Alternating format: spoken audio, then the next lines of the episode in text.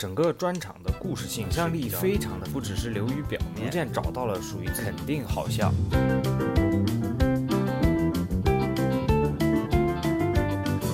肯定好笑，肯定好笑。好笑。大家好，欢迎大家收听 Stand Up 起立，我是主播肯尼。我们这一期的肯定好笑呢，阵容非常的强大，有脑科学博士，有小红书博主，有日式喜剧专家，更有中美两地的资深喜剧爱好者加入我们一起讨论。啊，我们话不多说，赶紧开始。这一期我们要讲的是 Neil Brennan 在2022年的专场 Blocks。Neil 的这个专场是一个非常典型的 confessional comedy。关于这种喜剧的定义，我们会在讲完专场的内容之后详细给大家介绍，所以一定要听到最后哦。啊，我本来以为这个 blocks 指的是说唱音乐里面经常提的那个街区嘛，啊，我来自哪个 block，结果点进专场一看，发现我想多了啊，因为这个 blocks 指的就是一大块东西，具体是一大块什么东西呢？Neil 他一进场啊，背后就有一面墙啊，墙上有很多架子。架子上就放了啊一大块一大块的道具，每个道具其实对应着他生活中不同的问题啊，所以他在讲到不同的问题的时候，就会把墙上的道具拿下来给大家看一下，摆弄一下。Neil 自己也说了，这个场景的布置有点像一个啊心理咨询室。他第一个问题是宠物啊，因为他养了一条狗嘛。他觉得没有 rescue dog 这个说法啊，rescue dog 指的就是那些被救助的流浪狗啊，因为所有的狗它其实都是被绑架的啊，你把它绑到你的屋子里面，给它喂水，然后拿绳子把它拴上。平时啊，这些狗的主人跟狗交流的时候啊，说话的声音都是哎那种高亢激昂、特别快乐的，像跟小宝宝说话的那个声音，比如。宝宝，宝宝，是不是想上厕所了呀？啊，妈妈给你拴上绳子，带你出去上厕所，好不好？上完我们还能玩飞盘呢。啊，这样听上去，哎，就显得跟狗很亲密的样子啊。但是如果你换一个说话的嗓音，你就会发现这段话有多么的变态。比如说，宝宝，宝宝，你是不是想上厕所了呀？爸爸给你拴上绳子，带你去上厕所，好不好？上完，我们俩还能玩飞盘呢。所以说啊，人类只是单方面的觉得自己跟狗的关系很浪漫、很亲近。其实，在狗的眼里啊，这一切就像一部电影《飓风营救》，就是 Liam Neeson 主演的。狗虽然活在这样一部电影里，但是它的英雄 Liam Neeson 从来没有出现过。可怜的宠物狗就永远被困在一个地方，没法获得自由了。第二个问题是政治倾向，因为 Neil 是一个支持民主党的自由主义者，所以他就聊了聊堕胎啊、变性人啊，还有流浪汉的问题。他提到他家附近要开一个流浪汉收容所，其实本质上 Neil 是不同意的，哎，但是他又标榜自己是自由主义者，他又必须同意啊，他好像在参加一个竞技节目，他要用真实行动证明自己到底有多么拥护自由主义。当然，Neil 最大的加分项就是他给黑人喜剧节目《Chappelle's Show》当过编剧，也就是我们正在讲的“黑哥哥”喜剧大赛。Neil 生活中第三个问题就是疯狂的 Kanye West。Neil 很不理解为什么大家对 Kanye 的疯狂行为反应这么大，因为说唱歌手脑子不正常这件事儿啊是非常常见的。比如说唱组合 Public Enemy 的联合创始人 Flavor Flav。就是一个著名的狂人，他不管在哪儿出现，胸前都会带一个比别人头还大的表，而且他有时候会用第三人称称呼自己，比如说我是肯尼，对吧？我现在啊有一个感受，我饿了，但是我不这样说，我说肯尼饿了。Flavor Flav 有时候就会用第三人称这样说自己的一些事情。除此之外呢，这个 Flavor Flav 也是花边新闻不断，怪异举止不停。犯罪行为说都说不完，同时 Flavor Flav 自己也参与过很多非常有争议的真人秀。反正 Flavor Flav 在 Kanye West 发疯之前就已经在发疯了。虽然 Flavor Flav 讲起来很不靠谱，但他也是说唱史上非常重要的 Hype Man 之一。关于 Hype Man 和 Flavor Flav 的故事，我们下一期会专门做一个说唱主题来讲，敬请期待。Neil 说啊，除了 Flavor Flav，还有谁不正常呢？啊，比如说爱学狗叫的 DMX。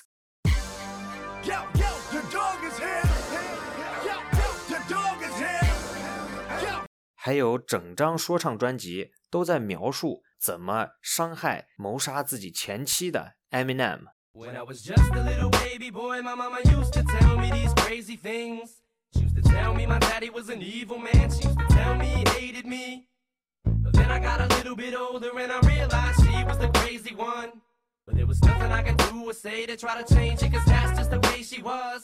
可见，说唱歌手这个群体本身精神状态确实都不太稳定啊。Neil 遇到的第四个问题是枪，因为他自己很怕枪，但是让他没想到的是，警察也怕枪。他这里指的就是2022年5月德克萨斯州的小学枪击案。在当时那个枪击案发生的时候，警方已经知道凶手持枪伤人，并且已经进入了一所小学。警察就准备进学校里面制服凶手，哎，但是那个凶手啊，向警察开了几枪之后，警察就都怂了，在外面等了一个多小时的增援，才进学校把凶手给击毙。当时有几个学生的家长啊，看到这个美国警方如此的犹豫，他们希望自己直接进学校里面救自己的孩子，但是这个行为也被警方给强行制止了。听完这个故事，可能感觉 Neil 是一个希望禁枪的人啊，但实际上呢，他非常的纠结。Neil 是两边都不同意。比如说，持枪者他认为这是美国宪法的权利啊，能够保证美国人民不满的时候可以用枪去对抗军队啊。Neil 听了这个说法就哈哈大笑，哎，那就这样吧，我们每年来一个军民演习，我们来看看你手中那几杆破枪啊，能不能打过这个美国军方的黑科技啊，比如什么。救急超音速隐身自爆无人机，希望禁枪的人啊是这样一个说法啊。每年啊，美国因为枪击死亡达到四万人，但是 Neil 就说，你这四万人里面有三分之二可都是自杀呀。当然，Neil 这个说法我不知道数据来源是哪儿，所以大家要谨慎的识别。Neil 就说，啊，与其你去禁枪，不如在卖枪之前。看看这个买家的浏览记录啊，还有他的听歌记录啊，他要是听了什么啊这个抑郁歌曲啊啊，搜了一些比较负面的东西，就别给他卖了。通过对枪支管理这个问题啊，我们就能看出 Neil 到底是一个多么纠结的人。第五个问题就是违禁药物，Neil 其实并不喜欢违禁药物，但是他不喜欢的原因跟别人不一样，因为他吃什么都没感觉。Neil 就顺着这个问题聊了聊对酒精的看法。他认为酒精被美化了太多，因为有个说法是“酒后见人品”嘛。那难道酒后真的能看出来一个人的这个真实面目吗？如果这个说法是真的，那每个人的真实面目就是没事就想吐，当街大小便。那 Neil 作为一个不抽烟、不喝酒啊、不乱吃违禁药品的人，他的社交生活在美国啊就有点困难了。哎，比如他跟女生约会啊，正常人都想着跟女生喝点酒能期待发生点什么。但是 Neil 约会的时候，他总想着劝女生别喝酒，然后 Neil 的内心世界就开始了挣扎啊，一边说让他喝多喝点另一边说别让他喝伤身体。Neil 生活中第六个问题是家规，因为他从小出生在一个非常压抑的、经历过大萧条的家庭啊，他父母都是抑郁啊，所以对小孩管得很严啊，他有洗衣服的规矩、吃饭的规矩、宗教的规矩。说到宗教，他就提到了他对信教人群的观察啊，为什么白人的无神论者多，黑人的无神论者少呢？因为 white privilege，白人特权这个词就是指出于各种原因导致白人在生活中的方方面面都比其他人种有优势。这跟无神论有什么关系呢？啊，因为白人他的生活太好了，他根本不需要考虑死后啊，或者是来生怎么样。比如说，现在有个人给白人介绍宗教啊，就说：“哎，我们这个宗教能让你找到永恒的平静啊，能让你永远幸福。”白人就笑着说：“啊，永恒的平静，永远幸福，那也没比我现在好多少嘛！我才不信呢，要信你信吧。”之后，Neil 又举了几个例子来证明白人特权是多么的虚伪膨胀啊。很多的美国城市啊，比如说旧金山 （San Francisco），它为什么不是英语 “Ancient Gold Mountain” 呢？因为这座城市。最开始是被西班牙的殖民者发现，然后后面呢，因为墨西哥打赢了独立战争啊，这块地又归了墨西哥。之后呢，这块地又被美国给抢走了。因为西班牙和墨西哥啊，那个时候都是说西语的，所以这座城市的名字一直都是西语。而美国这些白人有多膨胀呢？哎，他们把这块地抢过来之后，连名字都不改。这就好比我有一个朋友叫彼得，彼得有一个谈了好多年的女朋友，本名叫苏珊。但是因为这个女生跟彼得在一起太久了，啊，所以大家都不叫她的本名苏珊，哎，叫她彼得女友。这个时候我就出手了，我把彼得的女朋友苏珊抢走了，啊，然后我就带着这个苏珊啊，跟一群朋友出去玩。玩的时候我就介绍这个人啊，哎，我就说啊，这你们都认识吧？哎，这是我女朋友，你们叫她彼得前女友就好了。这个行为就跟美国白人把别人地抢了还不改个名儿一样。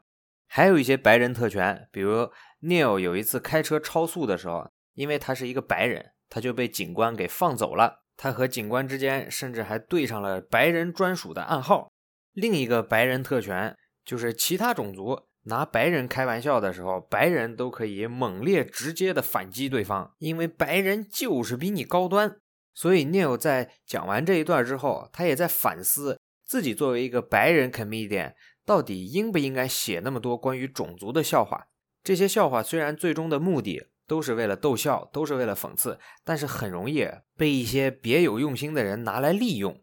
这个问题的解决方案呢？Neil 也没想明白，他就开始说下一个问题了。对 Neil 来说，最难解决的问题就是情感方面的问题。他是一个四十八岁没结婚没孩子的人，他讲了一下自己对爱情和婚姻的理解。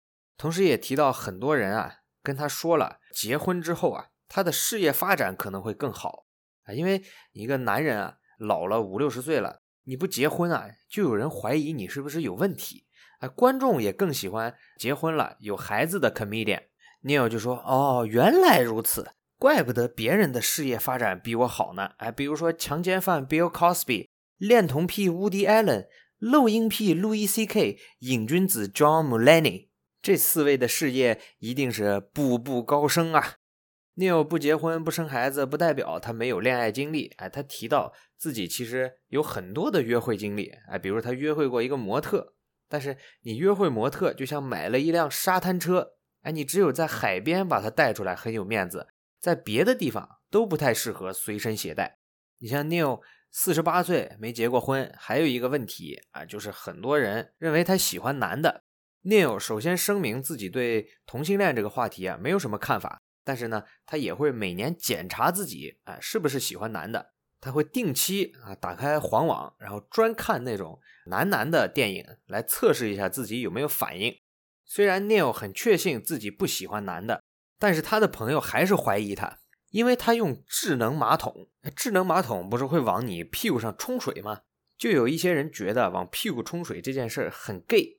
Neil 就说：“如果往屁股冲水就能让你变成 gay，那你就是天选基佬，赶紧承认吧。”继续聊情感话题，Neil 就讲了一下男女之间的差别，但是这个观点呢也是比较陈旧，就是男的愚蠢但简单快乐，女的精致但复杂纠结。男性啊会用各种方式讨好女性，比如讲故事的时候都要带音效，就嘟嘟嘟哒哒哒。但是 Neil 从来没有见过女的说话要带音效的，男女之间的这些差异啊，让 Neil 很难适应。假如当某个人的男朋友要持证上岗，先考试测验一下情商，那 Neil 一定是倒数第一。比如回答这道问题：女朋友因为你做的某件事生气，你要怎么办？Neil 的回答是：嗯，我会仔细思考他做过的类似的事情，然后我跟他说：好了好了，你够了没？你也做过这个事儿。哎，我们扯平了，你别再纠结了，傻狗。接着，Neil 把话题又引到了政治上。他说自己作为一个白人自由主义者，哎，最尴尬的事儿就是他上街啊，去参加那些游行抗议的时候，他要反对自己。比如之前黑人 George Floyd 的死亡事件啊，Neil 就要拿着牌子出去游行。你像其他人种，黑人啊、少数族裔啊，都写问题出在谁谁谁身上。但是 Neil 呢就写问题就出在我身上，因为我是白人嘛。关于 George Floyd 的死亡事件，我们大概也讲一下。George 是一个曾经有过多次犯罪记录，甚至还因为入室抢劫进过监狱啊，判了好几年的黑人啊。但是他出狱之后呢，是努力的戒除违禁药物啊，虽然没有戒成，但是他也积极的参与社区的工作，教导年轻人啊不要服用违禁药物，不要使用暴力，尽量走上正路。George 在一次疑似使用假钞之后啊，被警方给逮捕了。警察暴力执法，用膝盖顶着他的脖子啊，让他脸朝地顶了接近十分钟。George 因此窒息死亡。他的死亡造成了美国大范围的抗议。George 在死前啊说：“我无法呼吸”，就是 “I can't breathe”，也成为了这个抗议当中的主要口号。很多的说唱歌手也写歌讨论了这个事儿，比如说近十年最强的说唱双人组 Run the Jewels。他有一首歌就叫做《Walking in the Snow》。The way I see it, you probably free us from the ages one to four. Around the age of five, you shipped away for your body to be stored. They promise education, but really they give you tests and scores. And they predicting prison population by who's scoring the lowest. And usually the lowest scores the poorest, and they look like me. And every day on the evening news, they feed you fear for free. And you so numb, you watch the cops choke out a man like me. Until my voice goes from a shriek to whisper, I can't breathe. Neil 就接着谈自己的感情，哎，他经常遇到啊，他女朋友嫌他一件事做的不好，就要教他怎么做。但是呢，这些事儿全是女生才关心的事儿，哎，比如说，哎，这个被套怎么套？哎，这个毯子要怎么放？Neil 就觉得真不是我不想学你教我的事儿，你教的这些事儿对男生来说实在是太无聊了。哪怕有一次啊，有一个女的过来说，Neil，来，我教你怎么胸口碎大石。那他肯定立马就搬个凳子啊，开始记笔记、认真学习了。Neil 也顺着这个事儿讲了英国的哈利王子是怎么被骗着离开英国的。后面呢，Neil 开始讲小孩这个事儿。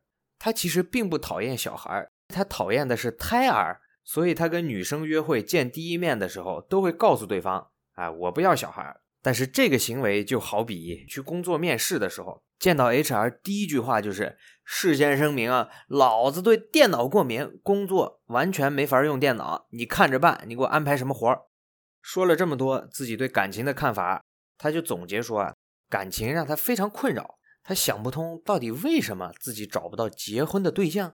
哎，是不是我自己的问题？啊，我太偏激了，我太自私了，我受伤太深了，我有点厌女了。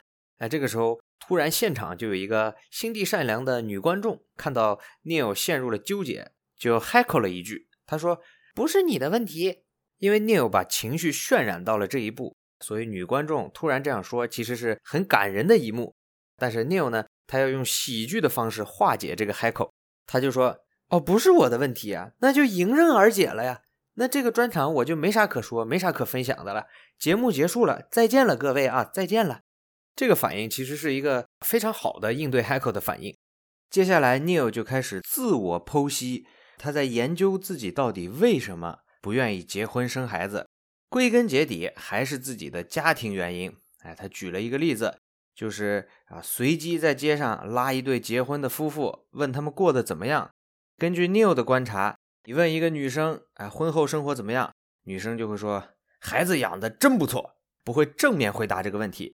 你问一个男生，哎，婚后生活怎么样啊？男生就，呃，大家好，我认为我婚后特别的幸福，得到了特别多的支持，这个状态就好像被恐怖分子劫持了，然后在读绑架信一样。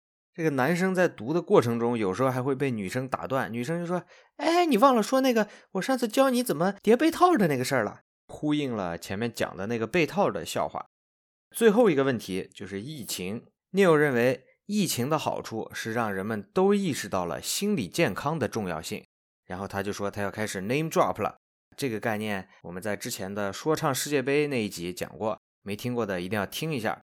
Neil 就从 Bo Burnham 说到 Netflix CEO，再说到 Chris Rock、Bill Burr 和 Dave Chappelle，他用一个很惊人的视角。从一次庆功派对引出了 Chris Rock 奥斯卡颁奖典礼被打事件，而他本人也因为 Chris Rock 被打完成了自己的复仇。这个笑话我认为是一定要看的，就是我之前说过的，把一件大家都知道的事儿，通过一个新的喜剧视角来切入。那节目呢也到了尾声，Neil 承认自己做编剧还有做喜剧演员都有困难，甚至需要看很多关于舞台表演的书，或者说学习舞台表演的技巧。比如他现在正在讲话的时候，手上就带着一个东西，这是一个手环，可不是一个手表。这个手环就是辅助表演的工具，来提醒他在台上要多微笑，不要老是板着个逼脸。说完这句话，Neil 就向观众诡异的笑了笑。啊，看来这个手环是响了。这样一个在台上需要手环提醒才能笑一笑的人，确实是有一点不适合做喜剧。Neil 经常怀疑这一点，而且他也承认自己跟心理疾病有很多痛苦的抗争。他例举了很多。自己克服这个心理疾病的方法，吃药呀、冥想呀，还有一种叫 TMS 治疗的方式。这个 TMS 治疗呢，刚好是我们一位听众的专业领域。那么下面我们就让他来讲一讲这个 TMS 治疗到底是什么。Hello，我叫笑宇，是一个脑科学的在读博士生。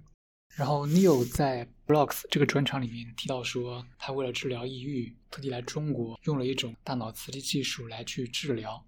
哎，巧了，这种经颅刺激的技术，我们实验室刚好有个师弟就完成了这样的一个实验。所以我想简单的来介绍一下这个技术，以及我猜可能会有很多听友会感兴趣的一个问题，就是说普通人能不能也用它来去强化大脑功能？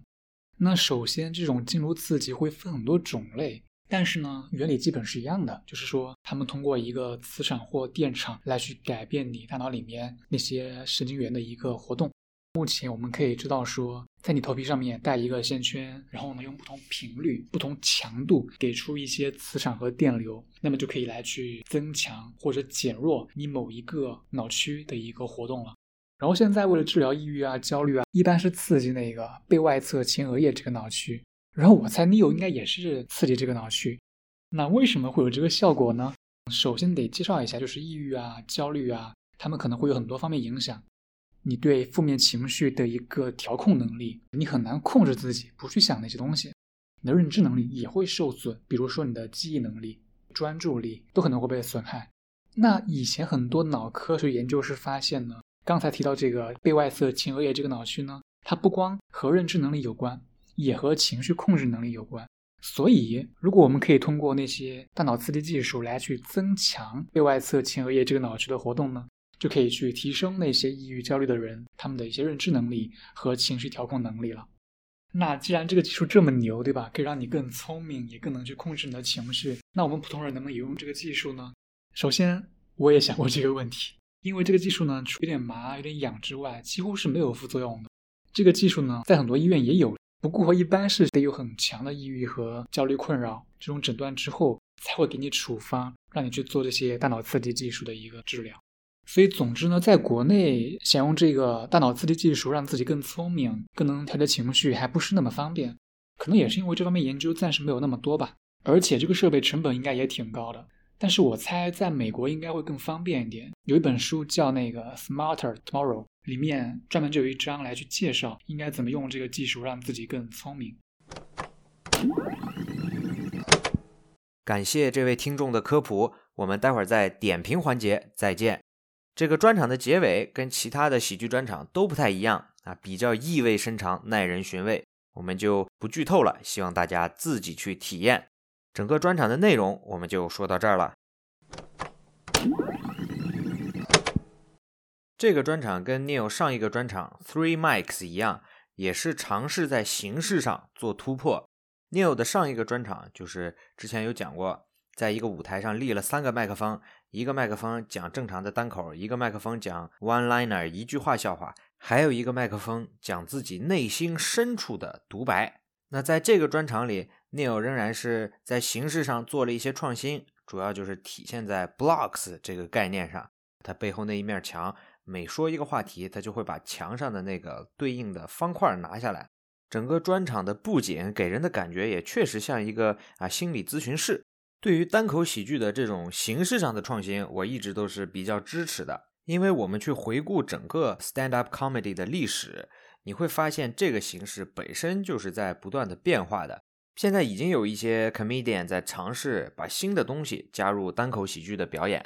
啊，我印象比较深的是《破产姐妹》的制作人和编剧 Whitney Cummings，他在一九年的专场里面啊，他造了一个机器人，这个机器人长得跟他本人差不多，然后 Whitney 就在台上跟他自己的机器克隆两个人一捧一逗说笑话，啊，这种形式上的创新肯定是之后的一个趋势。比如说现在这个 Chat GPT 比较火，哎，可能后面的 Stand Up Comedy 里面就会有人跟 Chat GPT 对话，讲一些赛博笑话。总之，对这个专场的形式我还是比较认可。在内容上，你会发现 Neil 他聊的东西全部是关于自己内心的一些东西，哎，这就是我们说的 confessional comedy 自白喜剧。这种喜剧我们给它简单定义一下，就是 comedian 在台上掏心窝子，把自己生活中和心理上的各种问题、焦虑、疑惑暴露给大家，来制造笑点。所以这种喜剧很大部分的焦点都在 comedian 本人身上，他不会拓展很多不现实的故事，或者编一些特别夸张的事件。很多专业的 comedian 对 confessional comedy 自白喜剧其实不是很认可的。比如说我们之前提过的不想吃妈妈奶的 Norm Macdonald，他在采访中明确表示：“我就不喜欢自白喜剧。”因为自白这个事儿太简单了，每个人都能做。很多的自白喜剧就是在变相吹嘘自己，所以 Norm 自己的喜剧风格跟自白喜剧完全就是两条路。那 Norm 这个话用在这个专场上到底合不合适呢？我觉得不合适，因为 Neil 本身的喜剧性格 persona 是一个很反常规、很神经质、很敏感纠结的人。比如说，他在专场里聊每个话题的最后，基本上都落在了这样一个点上啊，他就会说：“所以我对这个事儿就是这样一个看法，这个事儿可能有点问题，但我也不确定，可能是我自己的问题，是不是我自己的问题？那那就是我这儿有问题，我我那儿也也有点问题，那就是，哎，我也不知道怎么办了，给人这样一种感觉，因为本身啊，自白喜剧和他这种神经质的性格加起来就很难搞笑。”很容易让观众觉得他沉浸在自己的世界里面，就叭叭叭讲一堆别人不关心的事儿。但是 Neil 使用了很多不同的方法，比如说最直白的自贬，比如说使用啊非常奇妙的比喻啊，把约会不生小孩比作工作不用电脑啊，再比如说他加入了很多 one-liner 的笑话，再比如说他将 confessional comedy 自白喜剧的这个形式扩大化。因为我们正常理解，一个人去自白，他说的肯定是过去发生的事儿。但是在 Neil 这里啊，他跟观众说啊，我现在演出水平太差了，我要靠手环提醒我才能笑。这个事儿是现在正在发生的事儿。他把对过去的 confession 变成了对正在发生的事物的 confession，进一步增强了幽默效果。整体看来，他的这些技巧也让 confessional comedy 自白喜剧达到了一个我觉得比较新的高度。另外，Neil 在面对一个啊女观众的 heckle，他的反应也不错，我认为也给他加了不少分儿。所以总体来看啊，这个专场从故事性上，它的叙事啊、故事结构和讲述角度啊都是相对新颖。比如说，他会把奥斯卡打人事件用自己的亲身经历再给复现一下。在想象力这一块呢，因为自白喜剧通常它不靠想象力取胜，好在 Neil 仍然有一些不错的比喻，在话题的广度上，呃，相对较弱。主要就是聊一些经常被提到的什么枪支啊、堕胎呀、感情啊之类的话题，而在话题的深度上，Neil 做的还是不错的。比如说在情感的话题上，因为他结合自己的亲身经历啊，所以说聊的东西都是自己内心最深处、最私密的一些东西。在专场的表现力上来看，Neil 并不是很擅长模仿或者是做声音的这个特效，但是他的节奏上看上去非常紧绷。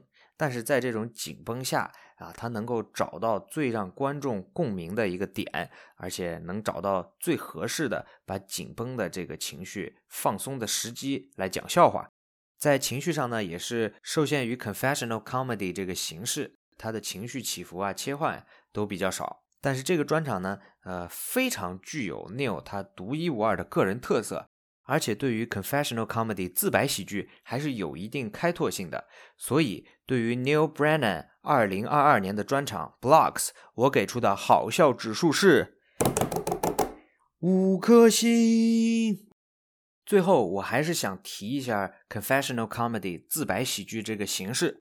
目前它正在被一批伤痛演员毁掉。啊，没错，我说的就是 Hannah Gatsby。他在2018年的专场《Nanette》获得了评论界的一片好评，但是观众分低破天际。不对，低应该是比弟弟弟弟低啊，那就是低穿弟底。因为 Hannah 在自己的专场里面纯是自白、自嗨，输出自己的观点，讲自己的痛苦，是完全没有喜剧啊，一个梗都没有啊！啊，他讲了自己作为同性恋、女性，还有患有心理疾病的边缘群体啊，受到了很多排挤，然后就讲自己多委屈啊，怎么怎么样啊？用一个烂梗来说，他就是搁这叠 buff 呢。我们一定要警惕这种自白喜剧 （confessional comedy） 的悲剧化。这肯定是喜剧的一种倒退啊！当然，我不是说啊，我对 Hannah Gatsby 有什么意见啊？他可以不以 stand up comedy 的形式去说自己想说的观点，他可以去参加 TED Talk 啊，他可以去做播客啊，他可以上新闻，他可以去别的地方。但是在一个喜剧的地方，你还是要以搞笑为主。我把我们中国一位著名相声演员的言论改编一下，就很适用于自白喜剧。我们也跟喜剧界有的同仁探讨过，人们指责我：“你这个喜剧太没有品位，只顾着搞笑，一点都没有推动社会平权。”我说：“先搞笑吧，不搞笑就太搞笑了。”对，先乐。那么这一期我的点评就先到这里，下面进入我们全新的嘉宾点评环节。各行各业的资深人士都将对这个专场给出自己的看法。我们很多嘉宾啊，也是第一次录制播客这种形式。如果大家觉得听起来有什么问题，那肯定都是剪辑的问题，就去找布基。他的身份证号是烂点将军，军训房间将军。他的住址是娘娘娘，我看看，给给给，公主什家。希望大家都能玩的开心。大家好，我是小红书博主，但是还有脱口秀。我对尼尔布伦南星节这个专场的评分是四颗星。先说说亮点，这个专场让我印象比较深的地方在于舞台背景板的设计。一般其他演员讲专场就是一块背景布加一张高脚凳和一杯水，但他很用心的请朋友做了块背景板，上面摆着各种小道具。虽然他开场时有吐槽这个背景有点低幼，但实际上那些道具起到了把他的段子串联起来的作用。更绝的是结尾的时候，全场灯光暗下来，侧边亮起一盏小灯，整个背景形成一个人脸的侧影，让人很惊艳，很有艺术感。另外，他在台上还摆了一把椅子，这把椅子也有多次用到，比如他用一只手把椅子弄倒，同时用另外一只手接住，用这个游戏来比喻伴侣之间的信任感和安全感。以及结尾的时候，他坐在椅子上，弯着腰，低着头沉思，给人一种脆弱感和疏离感。这些环节都离不开那把椅子。我之前看过他另外一个专场《三个麦克风》。那个专场里，他是在三个等距离放置的麦克风前轮流讲短笑话、肺腑之言和常规单口，形式很新颖，也说明他对舞台设计一直有着自己独特的想法。再说说我个人觉得不足的点：第一，段子内容整体来说比较平，没有特别让我爆笑的地方，而且在解释自己四十八岁未婚未育时提到的他原生家庭的那部分内容，感觉和上一个专场有所重复。第二，虽然这个专场他有加入一些肢体动作，但呈现这方面不是他的强项，能感觉到有些动作有些许的不协调和刻意。第三点是在结尾的处理上，给人一种很沉重的感觉。虽然他的风格就像他自己所说的属于创伤喜剧，但我个人可能不太喜欢单口专场以悲伤收尾。我更喜欢他之前的处理方式，在三个麦克风结尾，他讲完悲伤的话题后，讲了一个短笑话，就给人一种笑中带泪、很妙、很洒脱的感觉。所以总体来说，我给这个专场的评分是四颗星。谢谢大家。首先感谢两位主播的邀请，我感到很荣幸可以参加这一期的点评。我对这个专场的整体评价有很多好笑的点，但是总体的基调还是比较深刻和令人 emo 的自我剖析。关于这个新专场 Blocks，首先形式上比较新颖，Blocks 在英文里是积木的意思，也有堵塞的意思。我看中文译名是心结。觉得翻译的很不错，但是好像积木这层意思没有表现出来。不过不影响理解和观看。这个形式很巧妙，因为每个积木块代表一个话题，也就是 Neo 的一个心结。他讲的时候可以通过每块积木作为话题的提示，这样就不用背稿啦。开个玩笑。整个专场聊到了很多话题，比如说养狗、白左民主党人、枪支问题、自己的原生家庭、成长环境、宗教、种族、婚姻、恋爱、生孩子，还有疫情带来的精神问题等。最后回归到自己的抑郁问题，基本上每个话题之间他都会插一句：“There's something wrong with me。”前半段演出穿插的时候，观众可能还觉得挺好笑，后半段就慢慢没那么好笑了，因为大家发现 Neil 真的觉得自己有问题，并且在尝试各种治疗方法。从演出一开始，Neil 就解释了这些积木，也就是专场的主题：The feeling of alone in the world，在这个世界上的孤独感。忘了是谁说的了。你感觉自己活着的时刻，是你和别人有 connection 的时刻。你有讲到这些所有的小主题，都表达了他和别人的疏离感，包括观点不一致、成长环境、原生家庭不一致、恋爱时和另一半的问题，甚至和自己的狗都不能做最好的朋友。顺便吐槽一句，为什么要养斗牛犬，不养金毛萨摩？养了金毛，肯定能比斗牛犬缓解抑郁。别人觉得 Neil 是作家中的喜剧人，喜剧人中的作家，他觉得这个评价很尴尬，仿佛自己无论做什么都不能在该领域得到认可。虽然整体的基调比较丧，但是还是有很多好笑或观察入微的点，比如讲男女的不同，说女性都是很优雅并且有建设性的。男性都是很逗逼，并且有破坏性或解构性的。综上，从形式和内容来讲，我给五颗星；但从好笑指数来说，我给四颗星。因为前半段虽然有很多好笑的点，但是后半段比较沉重，甚至还有些好哭。我个人的确感觉他是喜剧人里的作家，内容真的很深刻、犀利，充满讽刺。如果最后硬要上一个价值，就是希望 Neil 能从抑郁中康复，早日与自己还有世界和解。Hello，Hello，Hello，Stand Up 起立，Hello，肯尼和布基，我是雪明。这次呢是公告上写的内容是 Brennan 的 Block 这个专场，作为。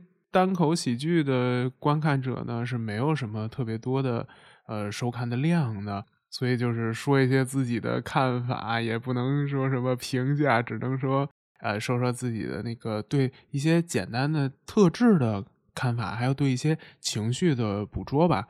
首先，呃，我之前是没有看过 Brennan 他的这个所有的演出的，所以对我来说是第一次看。给我的感觉就是他是一个表情非常淡定，然后很冷静、很平和的那种精英的那种模样。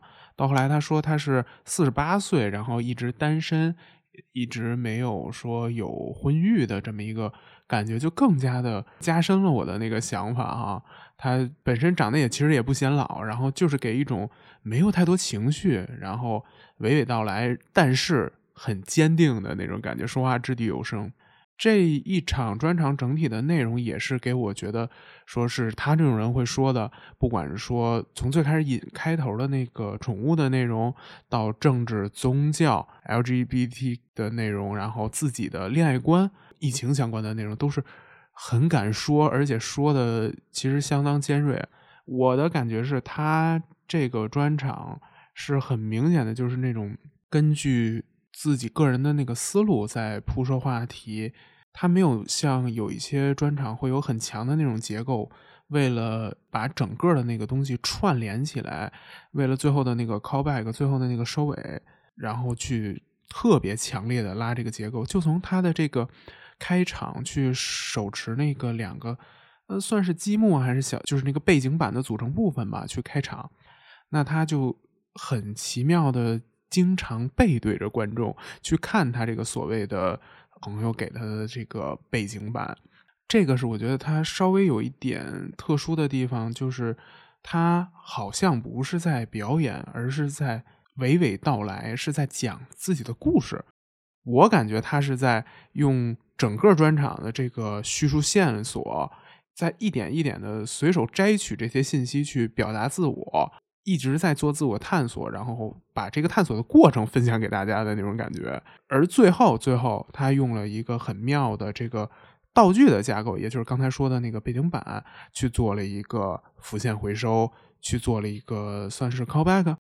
它有一些整个这种很平和、很精英的感觉，它就用类似的技术去放大它的优点，然后回避它的缺点嘛。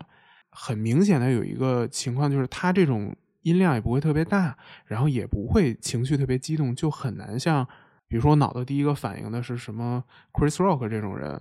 凯文哈特这种人，他们会有很强的情绪，然后会让所有的观众都被他们感染。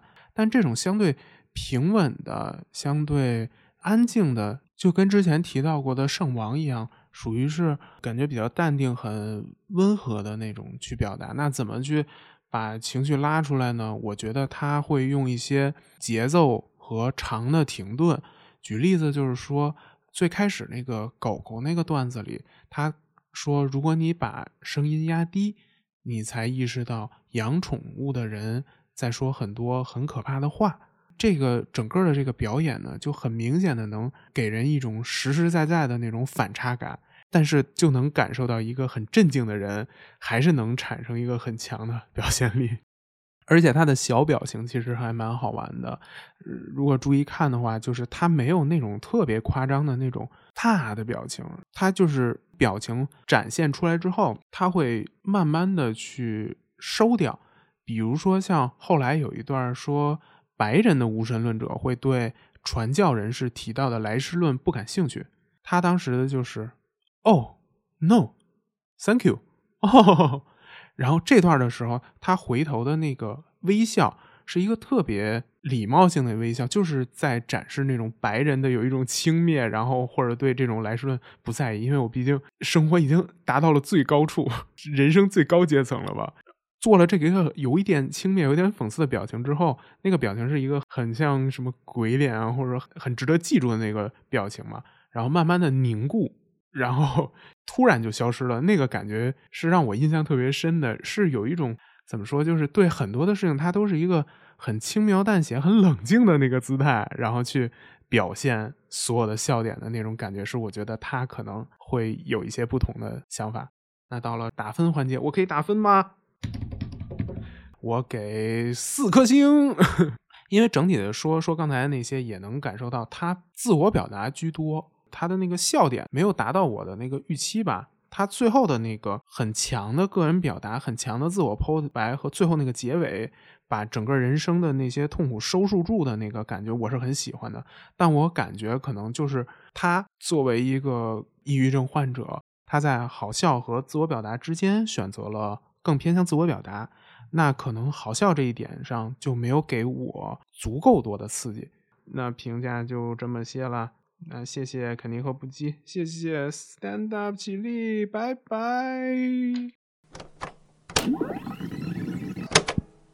大家好，我是王小玲，非常感谢肯尼和布基的邀请，有点诚惶诚恐，所以有讲的不好的地方，还请大家多多包涵。Blocks 这个专场涉及的话题很广，我印象最深刻的是 New Brennan 很有思辨性，通常演员会就着一个议题选定一个立场去表达。但是他既会批判保守派，也会批判自由派，同时做到表达清晰、有逻辑，还要好笑，是很不容易的。我非常喜欢他反对保守派持枪观点的那一段表演。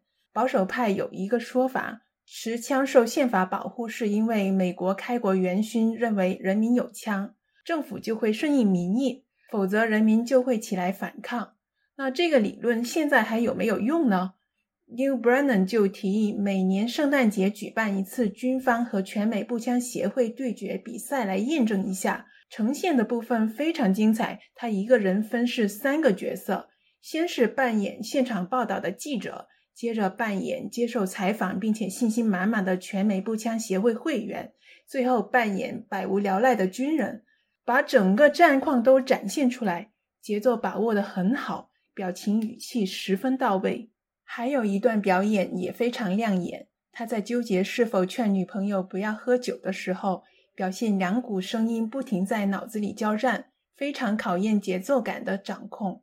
New Brennan 在这个专场里说的很多内容都是他很个人、很内心深处的东西，所以一旦你认同的话，你会很感同身受，甚至觉得他是你的嘴替。比如说到他对婚姻和孩子的看法。就和咱们面对父母亲戚催婚的时候说的话一样，我看到那一段的时候，真的疯狂点头。他说的这些，我没有在其他欧美演员的表演里面看到过，所以他在他们那个圈子里应该是个很特别的存在。尽管 New Brennan 不断说自己有问题，可千万不要被他的话迷惑了。表面上他在说自己的想法和行为不符合社会规范。实际上，他对这些所谓的常规都进行了一一反驳。最后，这个专场的结尾让我有心灵被击中的感觉，很意外。没想到一个喜剧专场是以这样的形式结束，也算是开拓了喜剧的不同形式吧。所以我猜他的专场可能会出现两极化的评价，在这里我就不剧透了，大家可以去看一看。对了，有两个是对我个人来说的小彩蛋。一个是提到了 Louis C.K. 和 Hilarious，还有一个是 New Brennan 说他交往过模特，刚好就对应了黄阿丽的最新一个专场的开头。黄阿丽说她很嫉妒男演员，男演员红了可以交往模特和女明星，但是女演员红了就只交往了一个魔术师。说了这么多，咱少不了要在鸡蛋里挑下骨头。New Brennan 在讲白人特权的时候，有一个段子是讲他违规开车，警察却因为他是白人放了他一马。虽然他是从白人的角度讲述这个故事，可是黑人演员在黑人的角度讲述了太多类似的事情，所以这一段内容是不够有新意。最后，我给这个专场的好笑指数是四颗星，谢谢大家。Hello，大家好，我叫笑宇。这个新专场呢，我给的好笑指数是五颗星。那除了好笑之外呢，我还想评一个真诚指数，也是五颗星。我最喜欢的是那个无人机那个段子，那个前提就太巧妙了，就是如果政府军队和民间军队要打一架，然后他的呈现也非常棒，他一个人分饰三角吧。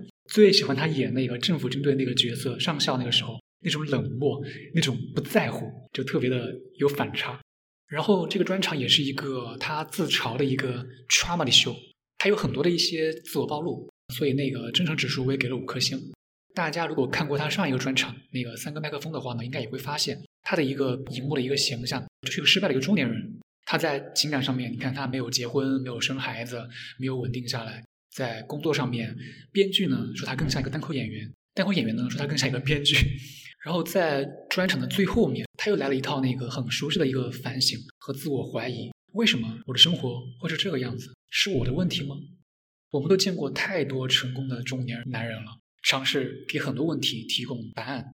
可能这也是为什么，当一个失败的中年男人，他不想给我们提供答案，而是对他的生活、对社会提了很多问题。如果你也是对自己啊、对这个世界会有很多疑问，那你应该会很喜欢他的。这就是我想分享的全部内容。谢谢。那么本期的肯定好笑到此结束了。下一期我们会讲一讲说唱里面 Hype Man 的故事啊，我们以 Flavor Flav 他传奇的一生为例啊，希望大家继续支持我们。再见。如果你认同我的点评，或对我的点评有任何异议，欢迎你点赞、评论、收藏、转发、打赏、投票、送火箭、开守护、友好交流、私信怒喷、邮件轰炸、人肉搜索、网络暴力，感谢大家。